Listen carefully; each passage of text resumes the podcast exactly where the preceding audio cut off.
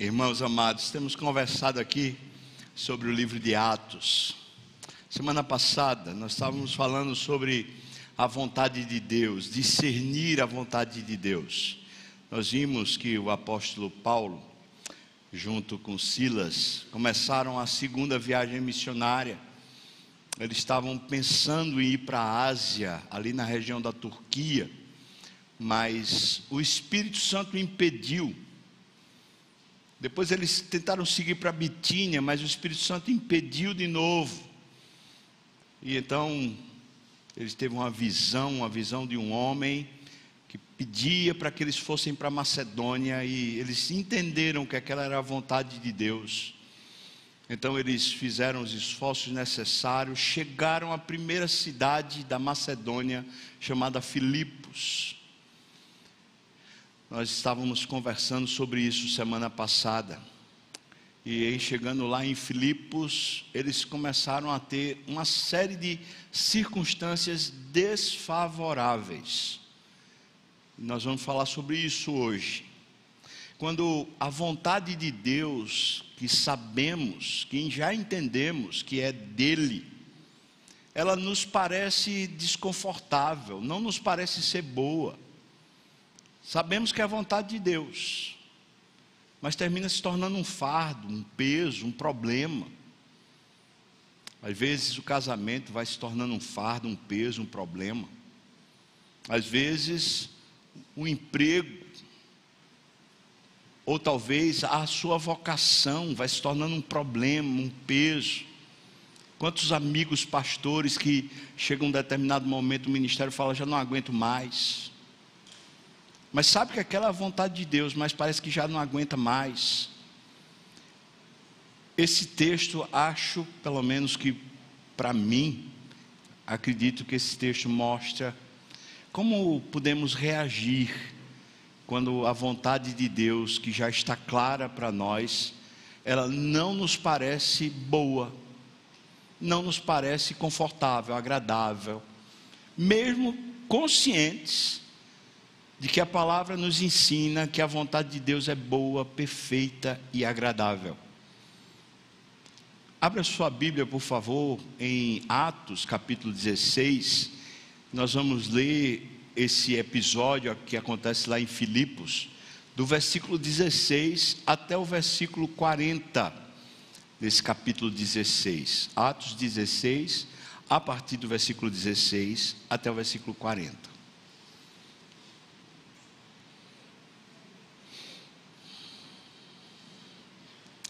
Aconteceu que, indo nós para o lugar de oração, nos saiu ao encontro uma jovem possessa de espírito adivinhador, a qual, adivinhando, dava grande lucro aos seus senhores. Seguindo a Paulo e a nós, Lucas está no meio, né, que é ele que escreve, clamava dizendo: Estes homens são servos do Deus Altíssimo e vos anunciam o caminho da salvação. E isto se repetia por muitos dias.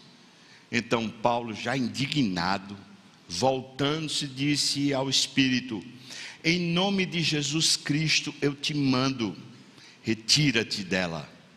E e ele, o Espírito, na mesma hora saiu. Vendo os seus senhores que se lhes desfizera a esperança de lucro, agarrando em Paulo e Silas, os arrastaram para a praça, à presença das autoridades, e levando-os aos pretores, disseram: Estes homens, sendo judeus, perturbam a nossa cidade, propagando costumes que nós não podemos receber nem praticar, porque nós somos romanos. Levantou-se a multidão unida contra eles, e os pretores, rasgando-lhes as vestes, mandaram açoitá-los com varas. E depois de lhes darem muitos açoites, os lançaram no cárcere, ordenando ao carcereiro que os guardasse com toda a segurança. O carcereiro, recebendo tal ordem, levou-os para o cárcere interior e lhes prendeu os pés no tronco. Por volta da meia-noite, Paulo e Silas oravam e cantavam louvores a Deus, e os demais companheiros de prisão escutavam. De repente, sobreveio tamanho terremoto que sacudiu os alicerces da prisão. Abriram-se todas as portas e soltaram-se as cadeias de todos. O carcereiro despertou do sono e, vendo as, abertas as portas do cárcere, puxando da espada, ia suicidar-se, supondo que os presos tivessem fugido. Mas Paulo bradou em alta voz: Não te faças nenhum mal, todos estamos aqui. Então o carcereiro, tendo pedido uma luz, entrou precipitadamente e trêmulo, prostrou-se diante de Paulo e Silas.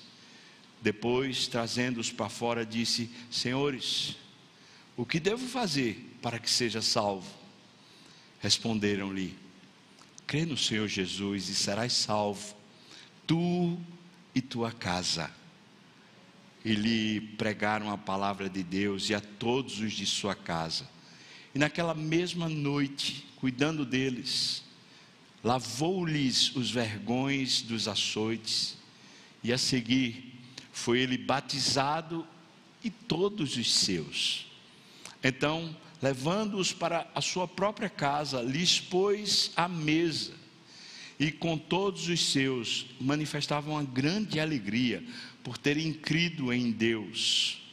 Mas quando amanheceu, os pretores enviaram oficiais de justiça com a seguinte ordem: põe aqueles homens em liberdade. Então o carcereiro comunicou a Paulo essas palavras. Os pretores ordenaram que fossem postos em liberdade, agora, pois, saí e ide em paz. Paulo, porém, lhes replicou: sem ter havido processo formal contra nós, nos açoitaram publicamente e nos recolheram ao cárcere, sendo nós cidadãos romanos. Querem agora, as ocultas, lançar-nos fora? Não será assim, pelo contrário. Venham eles e pessoalmente nos ponham em liberdade. Os oficiais de justiça comunicaram isso aos pretores. E estes ficaram possuídos de temor quando eles souberam que se tratava de cidadãos romanos. Então foram ter com eles e lhes pediram desculpas. E relaxando-lhes a prisão, rogaram que se retirassem da cidade. Tendo se retirado do cárcere, dirigiram-se para a casa de Lídia. E vendo os irmãos, os confortaram. E então, eles partiram Vamos orar mais uma vez, irmãos, pedindo essa graça do Senhor. Senhor, ajuda-nos a ouvir a tua voz, entendermos de uma forma muito pessoal e particular, para que haja uma luz crescente dentro da nossa alma, haja um entendimento que nos traga encorajamento e vigor espiritual. Por isso eu te peço que apliques a tua palavra aos corações, mentes dos irmãos que estão aqui. E peço a ti, ó Deus, por misericórdia sobre mim. O Senhor sabe a minha fraqueza, a minha debilidade, sabe da minha incompetência, por isso eu peço que o Senhor unja a minha boca e a minha mente para falar conforme tu queiras Usa-me para a tua glória, no nome de Jesus. Amém, Senhor Deus. Amém.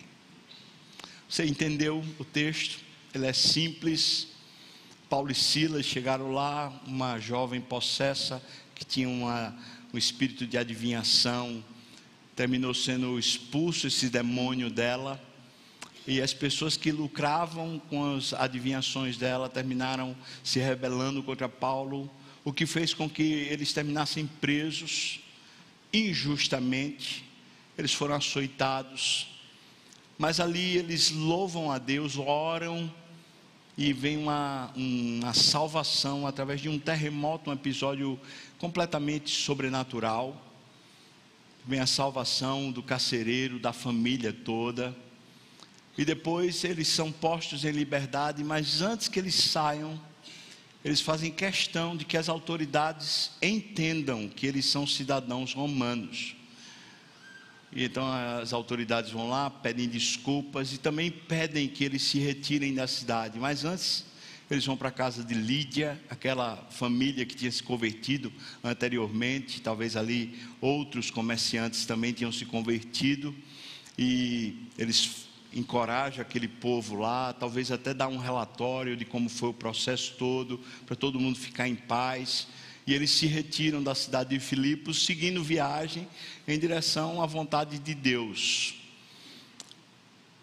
É um texto lindíssimo, porque a gente de repente descobre homens como nós, que depois de serem açoitados, injustiçados, passarem pela humilhação pública, serem rejeitados publicamente, eles parecem que têm uma leveza no coração, parecem que têm um, um tipo de encorajamento e ânimo que os faz louvar as costas ardidas, talvez eles não conseguissem nem encostar atrás em nada, porque estavam cheios de vergões das chibatadas que levaram, mas eles estão felizes.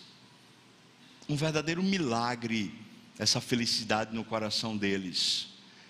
Como é que o, o fel, o amargoso, se torna doce, saboroso? Como é possível isso?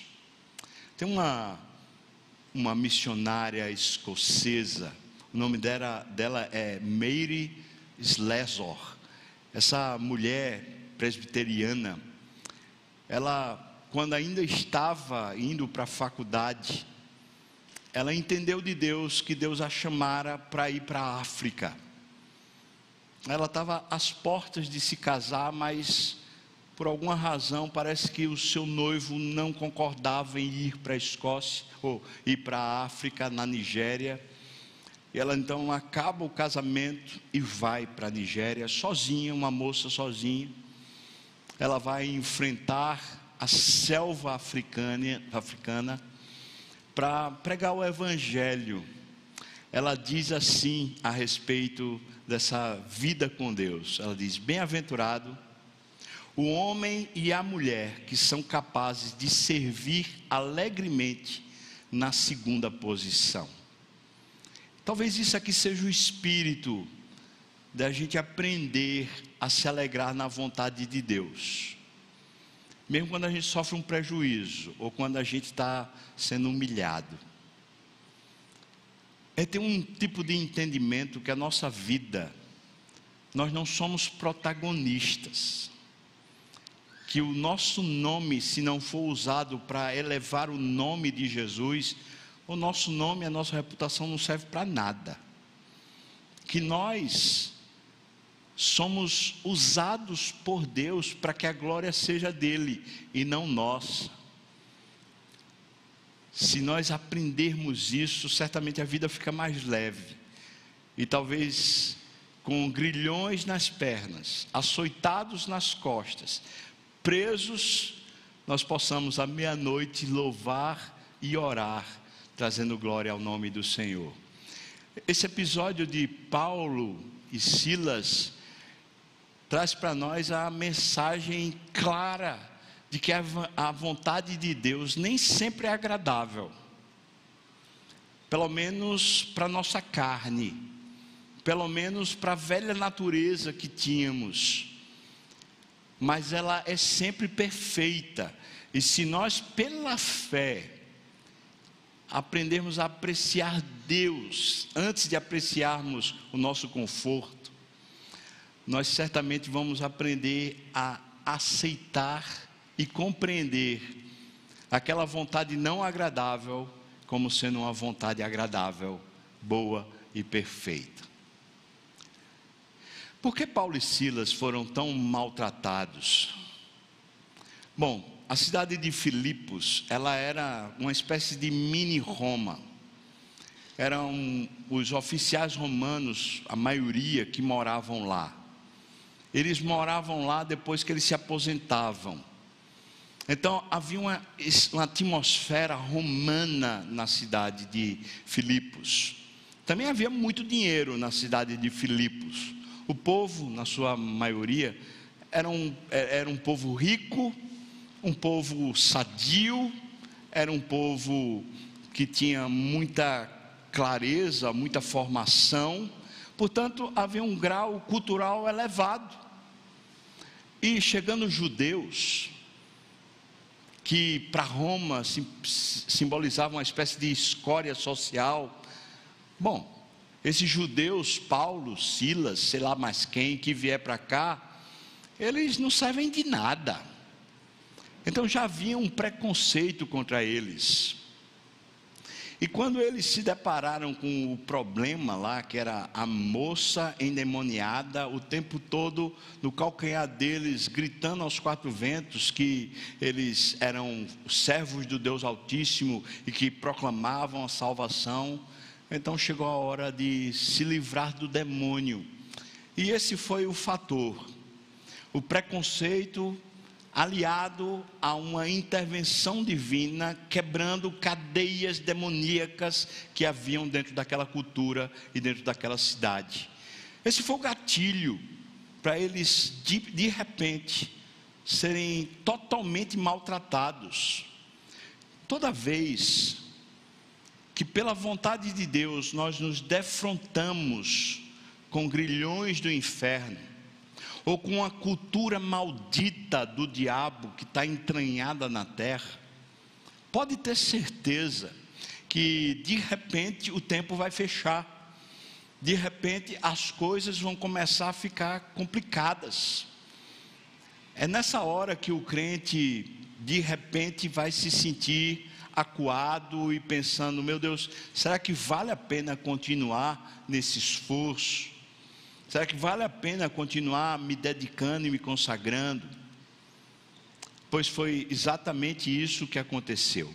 Queria que você pensasse comigo: como é que é, é possível a gente reagir bem quando a vontade de Deus já não nos parece mais confortável? Primeiro eu queria pensar com você no momento em que aquela moça está o tempo todo seguindo os, os apóstolos, seguindo especialmente o apóstolo Paulo, e está proclamando em alta voz que eles são servos do Deus Altíssimo. A primeira coisa que eu queria pensar com você é que talvez, para uma pessoa imatura, pudesse olhar para aquela mulher, mesmo sabendo que ela tem uma, uma adivinhação em curso lá, podia olhar para ela como sendo uma contribuinte para o ministério e não como sendo um agente diabólico. O testemunho do diabo a nosso favor não nos serve, não nos é favorável. Mesmo quando o diabo parece que está somando esforços com a missão que Deus nos deu, ele é um sabotador, ele é um miserável. O, o diabo é nosso inimigo, e nós não precisamos nem devemos ter nenhum nível de aliança com ele, nenhum. Se alguma coisa do diabo que nós sabemos, como Paulo certamente sabia, porque aquilo era um espírito de adivinhação, se qualquer coisa do diabo fica clara para nós, mas está ajudando a gente a chegar ao, ao que a gente entende como sendo bom, irmão, abra mão de qualquer vã sutileza do diabo. Isso é uma arapuca, isso é uma artimanha maldita. Isso poderia se aplicar a uma série de circunstâncias. Fico pensando aqui, de repente, a pessoa que está num projeto de vida, talvez com muito esforço, tentando adquirir um imóvel, e de repente aparece alguma coisa para um ganho, e é um ganho duvidoso. Mas a pessoa diz: Foi uma porta que Deus me abriu. Eu vou ganhar esse dinheiro, vou finalmente conseguir pagar o que eu preciso, ou, ou conquistar o que eu acho que é a vontade de Deus para mim. Esse é o tipo de aliança com o diabo. Quando coisas escusas são feitas para um fim supostamente proveitoso. Quando quem nos ajuda a chegar ao, ápice da vontade de Deus é o diabo. O texto diz com toda clareza: Paulo se indigna. Ele olha para aquela jovem, tem piedade dela, mas contra o diabo ele não tem nenhum pingo de piedade. Ele expulsa aquele demônio e o demônio vai embora. Eu fico pensando, certamente Paulo tem ciência de que quando ele está sendo honrado pelo diabo, as portas se abririam na cidade.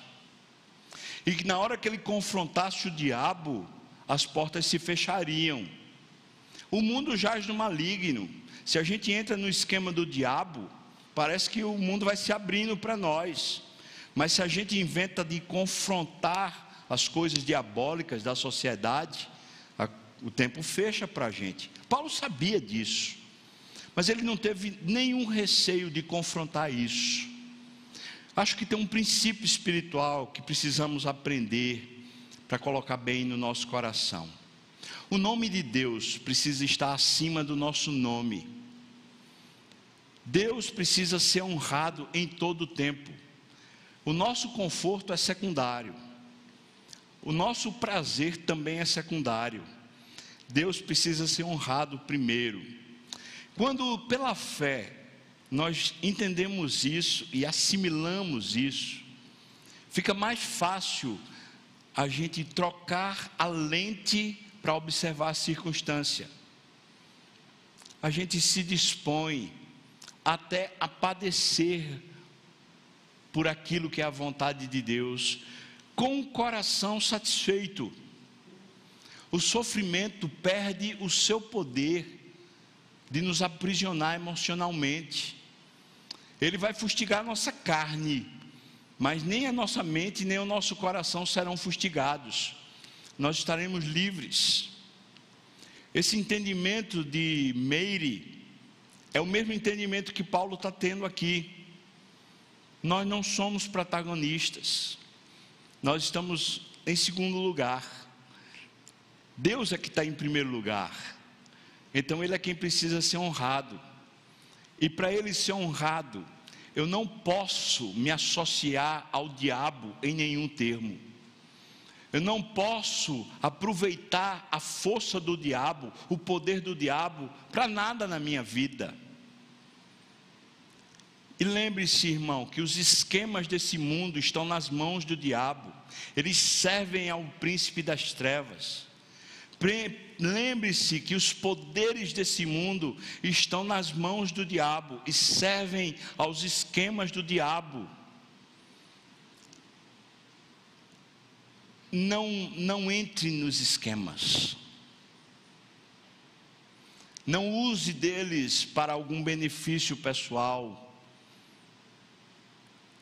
A vontade de Deus vai ser para nós agradável e perfeita quando nós entendemos que Deus é a prioridade e não nós. Segundo princípio que eu queria pensar com você. As consequências vieram, naturalmente, Paulo já sabia disso. Ele já tinha enfrentado um demônio antes, e as consequências vieram sobre a equipe. João Marcos saiu da viagem, da primeira viagem missionária, quando eles confrontaram lá um demônio. E agora nessa segunda viagem, logo de cara, de novo um demônio. Então Paulo sabe que o tempo vai fechar, ele não está esperando uma coisa diferente. E quando o tempo fecha, o que é que acontece? Pior do que a primeira, a cidade toda entra em convulsão. As autoridades romanas levantam seu espírito nacionalista e o preconceito contra os judeus e pega aqueles dois homens como se fossem nada os maltrata publicamente, eles são execrados. Irmãos, veja, eles sofrem calúnia, eles sofrem julgamento e punições, sem nenhum julgamento sério, sem nenhum processo legal estabelecido. Eles não são respeitados como seres humanos, mas eles também não são respeitados como romanos. Eles são totalmente desprezados. Por quê? Porque uma, houve uma convulsão da cidade por causa daqueles comerciantes que perderam lucro. O esquema diabólico é esse: ele aprisiona as pessoas ah, por causa do lucro, por causa da vontade de se dar bem. Então, para eu me dar bem, o resto vira lixo, os seres humanos viram lixo. Eu passo por cima. Esse é o esquema do diabo. E as pessoas então se levantaram e as autoridades então mandaram prender Paulo e Silas açoitados. O costume era uma quarentena de açoites. Talvez foi isso que eles sofreram, cada um deles. Os vergalhões estão nas costas, estão presos no cárcere interior. Isso quer dizer que eles estão na região do cárcere, provavelmente onde não havia nenhuma comunicação com o exterior. Eles estão como numa caverna, nessa região fria. Não sei se as costas deles estão desnudas, mas provavelmente sim. Era para eles estarem sentindo frio. A temperatura média de um lugar desse, debaixo da terra, ou uma caverna, numa região fria, a temperatura média é 11 graus. Imagina que eles estão numa temperatura de 11 graus, meia-noite, as costas dilaceradas, grilhões nos pés, talvez processando a vontade de Deus que os conduziu a essa tragédia. Então eles tomam uma decisão Vamos orar. Eles vão orar. Veja Davi, nós começamos o culto com a oração de Davi. E Davi começa dizendo: Senhor, os inimigos se levantaram contra mim, os malfeitores estão me oprimindo. O Senhor não vai se lembrar de mim? O Senhor não vai intervir? Eu estou passando aqui a luta, Deus. Eu estou só, é. Eu estou só. Lembra? Nós lemos isso no Salmo 13. Davi está orando para resolver o coração com Deus. Precisa haver uma digestão espiritual quando a vontade de Deus se torna para nós amarga. Nós precisamos de devoção. Nós precisamos entrar nesse círculo de intimidade com Deus. Precisamos processar os nossos sentimentos através da fala a Deus, como Davi fez. Eu não estou entendendo. Está doendo. O que é está acontecendo? Deus, mexe aqui, Senhor. Faz alguma coisa, pelo menos dentro de mim, faz alguma coisa. Agora o Senhor vai me deixar desse jeito? Eu estou obedecendo a Sua vontade, o Senhor vai me deixar no prejuízo? Eu não sei como a gente vai expressar essa oração. Talvez a, a sugestão seja você orar o Salmo 13, como Davi. Fala para Deus a sua inquietação. Fala para Deus o quanto está doendo, o quanto está sofrido, o quanto você está se sentindo abandonado. Se existe uma incompatibilidade entre a vontade de Deus e a sua percepção do bom, perfeito e agradável, se você está achando que é ruim o que Deus está providenciando para você, irmão, nós precisamos de uma devoção ainda maior. Nós precisamos acentuar a nossa devoção. Está na hora de orar. E não é orar a oração mecânica ou aquela oração ordinária do dia a dia. Agora precisa de uma intensidade maior. Agora precisa buscar com maior intensidade ao Deus que está presente aqui e agora. Vai lá, fala. Mas eles não só oram, me parece que enquanto eles oram, eles também lembram que Deus é digno de louvor e adoração em todo o tempo. Quando eu gosto, então vou louvar a Deus. Mas quando eu não gosto, eu também vou louvar a Deus, porque nós louvamos por aquilo que Ele é e Ele é fiel. Você pode dizer amém, irmão? E Ele é bom.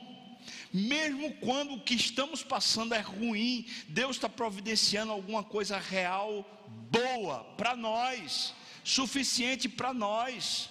Então, enquanto eles oram, a mente deles é tomada pela realidade do Espírito Santo que os conduz de volta ao Pai. Eles olham de novo para a fidelidade, para a grandeza, para a majestade, para a autoridade, para o poder, para a excelência, para o amor, para a fidelidade de Deus. Então eles são tomados de novo daquilo que enche o coração do fiel: louvor, gratidão, adoração, reconhecimento de Deus. Na prisão, sem ter comunicação com o exterior, os pés algemados, em total situação de decrepitude, ali eles podiam descer a ladeira, ali eles podiam emocionalmente ficarem totalmente inaptos, ali eles podiam ser tomados de rancor, eles podiam ser tomados de indignação. Não!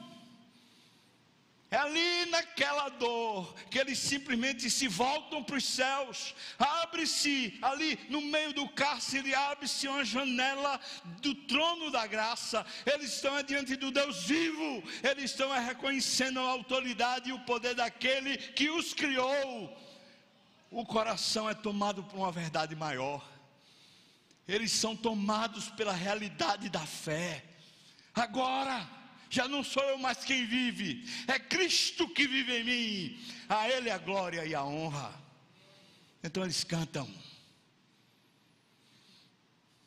O que fazer quando a vontade de Deus não nos parece confortável, agradável?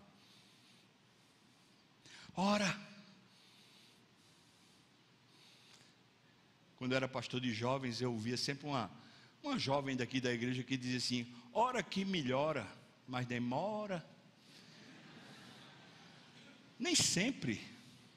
Aqui não demorou nada. Foi só voltar os olhos para Deus que a esperança começou a tomar o coração de volta.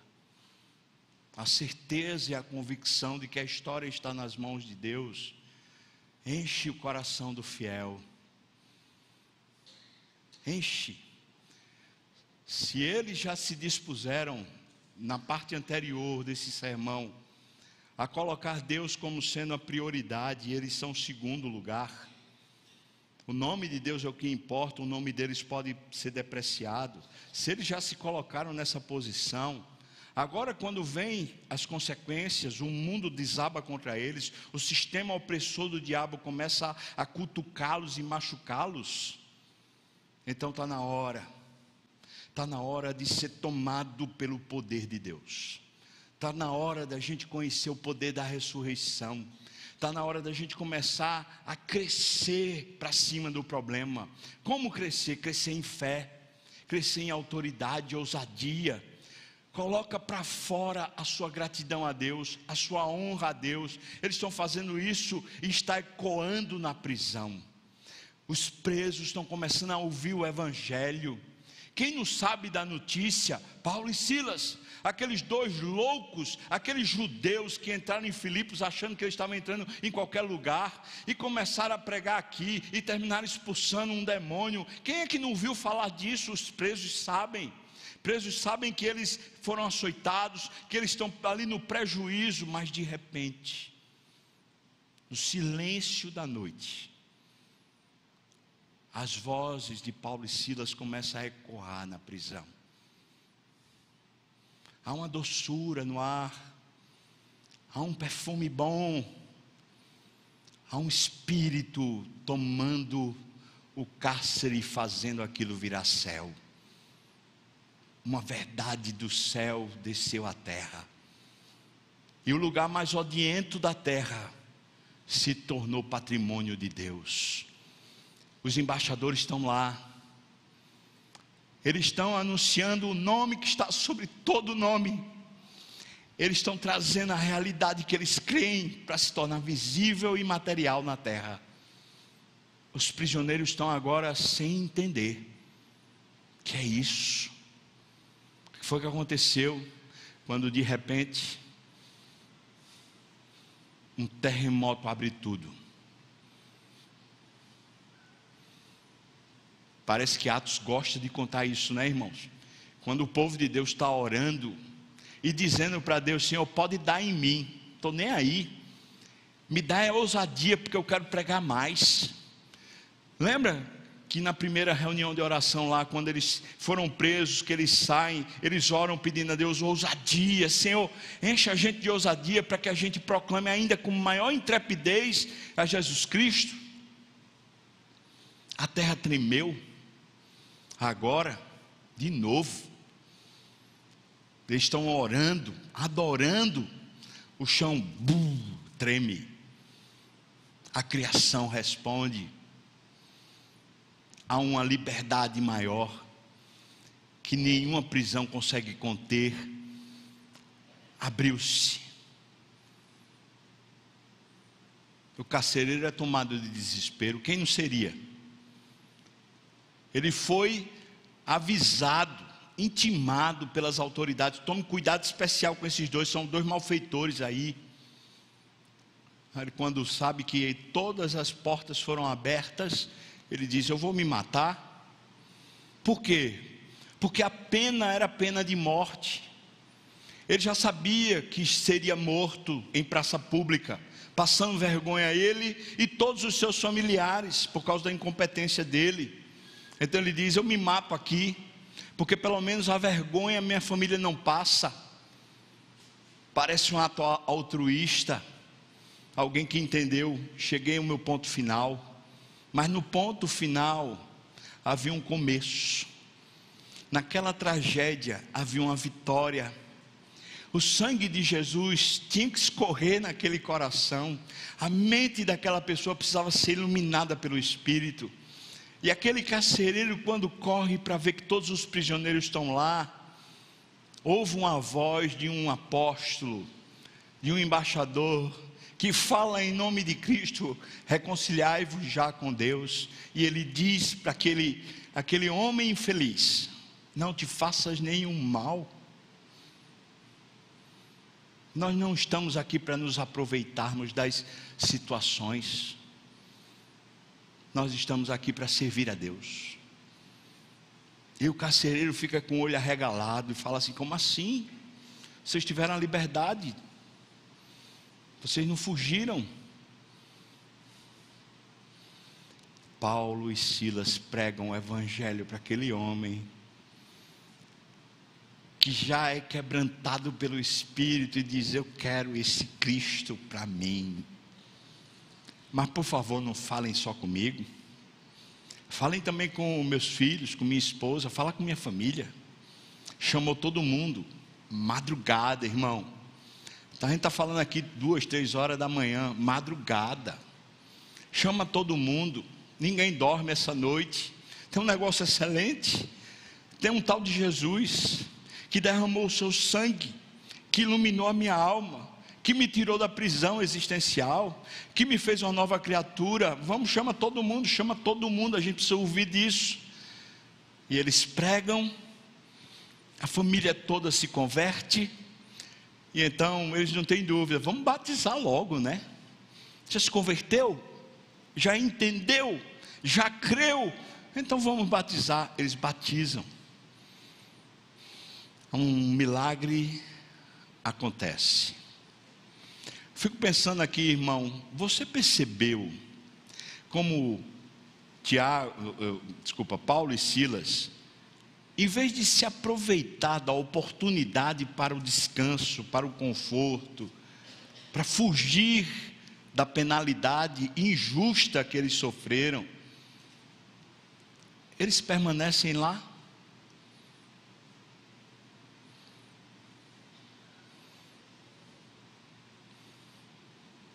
Isso não é um mistério? Porque a nossa índole natural, eu não estou nem falando de pecado, estou falando, a nossa índole natural é preservação da vida. Então, se a nossa vida está em perigo, e a gente tem uma oportunidade de escape, a gente escapa. Qual vai ser a próxima penalidade que eles vão sofrer dos romanos? A morte? Sabe-se lá? Eles nem julgaram a gente, já foram sentenciando. Bom, eles não fogem. Sabe por que eles não fogem? Porque a vontade de Deus. E quando a gente está na vontade de Deus, a gente não considera os nossos interesses à frente dos interesses de Deus. A gente não larga a tarefa para buscar o conforto. A gente não larga o compromisso com Deus para poder fazer a nossa própria agenda. Porque quando a gente está inteirado do que Deus quer de nós, vale a pena morrer por isso. Vale a pena dar o último fôlego por aquilo que Deus considera importante, por isso é a vontade dEle. Se eles fogem, aquela família não, ah, não receberia Jesus naquele dia. Se eles fogem, eles não teriam mais oportunidade de voltar a Filipos. Mas eles precisariam voltar a Filipos, porque Filipos se torna uma igreja sadia e abençoadora. Mas se eles saem fugidos, como eles vão poder voltar mais uma vez? Aqui está o terceiro princípio espiritual, quando a vontade de Deus não nos parece agradável. Preste bem atenção, irmão, não abandone a tarefa que Deus lhe deu, por causa do conforto que você supõe precisar. O nosso instinto natural é sempre buscarmos o nosso conforto, a nossa acomodação. Qualquer coisa que vai contra a nossa carne é uma luta por si só. Como o meu coração vai se conformar à vontade de Deus? Quando em vez de eu largar as tarefas e os compromissos que Deus me deu, em vez de largá-las, eu me comprometo com eles até a morte. Pode fazer o que quiser de mim, Senhor, estou aqui para isso. Nós temos alguns compromissos que nós efetivamos com Deus. Se você é casado, você se comprometeu com Deus a respeito do seu cônjuge. Se você é pai ou mãe, você se comprometeu com Deus a respeito dos seus filhos. Se você é crente, você se comprometeu com Cristo no ato da sua salvação de fazer discípulos em qualquer lugar, em qualquer situação. Você está na empresa que você está trabalhando, você está nos compromissos que você tem na sua agenda, não para ficar rico ou mesmo se que seja para pagar suas contas. Você está lá para anunciar Jesus Cristo. Você está lá para trazer a salvação à terra, para transformar cárceres em um lugar do trono de Deus para transformar suicidas em pessoas cheias de luz. Você não foi colocado no mundo, irmão, para poder você buscar os seus interesses. Você foi colocado no mundo para trazer a salvação de Deus à terra. Nós transformamos o nosso coração para abençoar ou para aceitar a vontade de Deus quando nós nos comprometemos com a tarefa que Deus nos deu, em vez de nos comprometermos com o nosso conforto. Talvez você diga assim, mas pastor, às vezes a gente precisa arejar a cabeça, às vezes a gente precisa descansar. E eu vou dizer, você está certo. Deus, quando fez a criação, Ele estabeleceu um dia, no meio de sete, para descansar. E qual é a teologia disso, pastor? É simples. O Deus que entrega a você tarefa é o mesmo Deus que entrega a você o descanso. O Deus que responsabiliza você com alguma coisa para fazer, é o Deus que está preocupado em lhe dar as oportunidades para você descansar. Agora, quando você transforma o seu conforto em uma tarefa, você está duplamente desobediente. Porque o conforto, o descanso, não será mais descanso, virou tarefa. E você não está confiando que Deus é o protagonista também do seu descanso. Então aproveite, irmão. Aproveite para se comprometer com Deus e a sua vontade. Se entregar completamente à vontade dEle, que Ele sabe o que é melhor para você. Vou confessar a você um pecado meu. Eu tenho exagerado na quantidade de trabalho. E há algum tempo eu tenho pedido a Deus perdão. E tenho pedido a Deus, Senhor, me mostre. Algum tempo atrás, acho que dois meses atrás, o conselho da igreja veio e me advertiu. Está errado, pastor. Você acha que é maior do que Deus? Porque até Deus, no sétimo dia, descansou.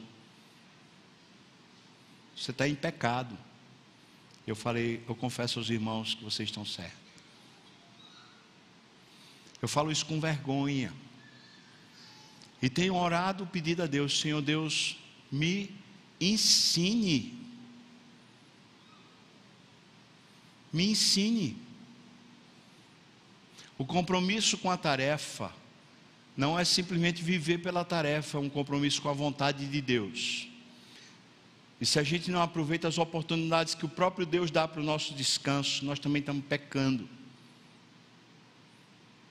Mas o mundo e o diabo querem que você se comprometa com o seu descanso. E tem muito cristão que está vivendo isso.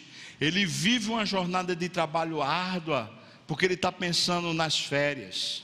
Eu vou poder fazer aquela viagem, eu vou poder fazer aquilo com minha família, eu vou poder fazer aquele negócio lá. Isso é pecado, irmão. Você se compromete com a vontade de Deus enquanto você trabalha, e não com as suas férias, não com o seu descanso quarto princípio, senão a gente não vai parar de falar sobre isso. Quando quando Paulo e Silas ficaram na prisão, eles recebem a notícia que as autoridades, os pretores, mandaram soltá-los. Podem ir. Mas Paulo e Silas precisam voltar a Filipos, como eu lhes falei aquela igreja vai precisar de pastorado, vai precisar de cuidados para ela continuar sadia e crescente. Então, dá para sair assim como se fosse um, um fugitivo? Não, não dá. Nós precisamos deixar a porta aberta da cidade para poder a gente voltar quando a gente quiser para cá. Então eles fazem a questão de dentro daquela cultura onde só se respeita os romanos, ele faz questão de dizer para todas as autoridades: nós somos romanos. E como eles vão fazer isso? Mandando um recado? Eles fazem o seguinte: avisa para eles que a gente não pode sair assim. Houve um processo ilegal, nós nem fomos julgados, não houve nada, nós, nós nem falamos nada, nós simplesmente fomos açoitados e presos, nós fomos injustiçados. Nós somos cidadãos romanos, nós conhecemos o direito romano. E nós temos o direito de ter um julgamento justo, e vocês não fizeram isso. Aquelas autoridades sabiam, e ficou provado que eles eram romanos, só na argumentação. Então a autoridade volta, solta, pedindo desculpas. Sabe o que significa o pedido de desculpas? As portas estão abertas. Vocês não são ilegítimos aqui. Quando quiserem voltar, podem voltar, mesmo que a gente não queira, mas vocês podem voltar. Resolvido o problema. As portas precisavam ficar abertas. Eu quero concluir esse sermão falando sobre isso que a gente está tratando. Quando a vontade de Deus não nos parece boa, agradável, o que nós fazemos? Nós mantemos portas abertas. Nós não simplesmente chutamos o balde, nós não largamos a coisa, passamos por cima, fazendo de qualquer jeito. Nós não deixamos as nossas emoções nos influenciarem.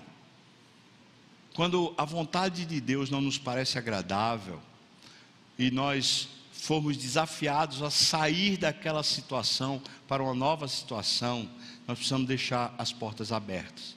Isso significa que nós precisamos cuidar dos processos da nossa vida, para que eles sejam processos que finalizam bem. Não só começam bem, mas eles finalizam bem. Quer ver uma coisa muito errada que cristãos fazem? Sai de um emprego, fica falando mal da empresa. Um casamento acaba, e a pessoa fica falando mal do, da esposa ou do marido para os filhos, às vezes para os amigos. Isso é horrível. Se a situação vai mudar, se você vai poder sair daquela situação que era tão difícil para você, Deixa as portas abertas. Não saia batendo com o pé na porta. Não saia difamando e falando mal de A, B ou C. Mantenha-se com humildade. Deixe as portas abertas, porque pode ser que Deus, na sua incrível soberania, traga você de volta para o mesmo lugar que você chutou a porta. É um princípio espiritual, irmão. Em suma, esses princípios espirituais, eles estão todos ligados a uma essência, e a essência é essa. Sejamos humildes. Quando nós não concordamos com a vontade de Deus, não é Deus que está errado, somos nós. Sejamos humildes. Se a gente tiver a postura humilde, nós vamos nos conformando à vontade de Deus, aceitando ela e quando tivermos a oportunidade de passar daquela situação para uma nova situação, nós não saímos como arrogantes que batem, que chutam, que ferem. Nós saímos bem, porque o nosso coração ficou em paz. Nosso compromisso não é com os nossos objetivos, nem é com o mundo. Os nossos compromissos são com a vontade de Deus. Que o Senhor faça em nós o seu querer. O que é que Deus quer para você? O que é que o Senhor chama você para viver? Talvez como Meire, que eu falei aqui no começo, você está com tudo engatilhado para fechar um negócio, para assinar um contrato, para fazer uma coisa, como ela que estava tudo certo para casar. Mas se a vontade de Deus direciona você para outra direção, o nosso compromisso é com o plano de Deus, é com o projeto de Deus. Fazer a vontade de Deus nos torna pessoas seguras, cheias, plenas, prontas para qualquer diversidade. Quando fazemos a só a nossa vontade, nós nos tornamos cristãos infiéis, cheios de problemas e demandas. Vamos orar, irmão. Se está passando por alguma luta, alguma falta de sincronia com a vontade de Deus, alguma coisa que está fora do lugar, Você quer dar esses passos que eles deram? Senhor, que o Senhor cresça e que eu diminua, que o seu nome seja exaltado, o meu não.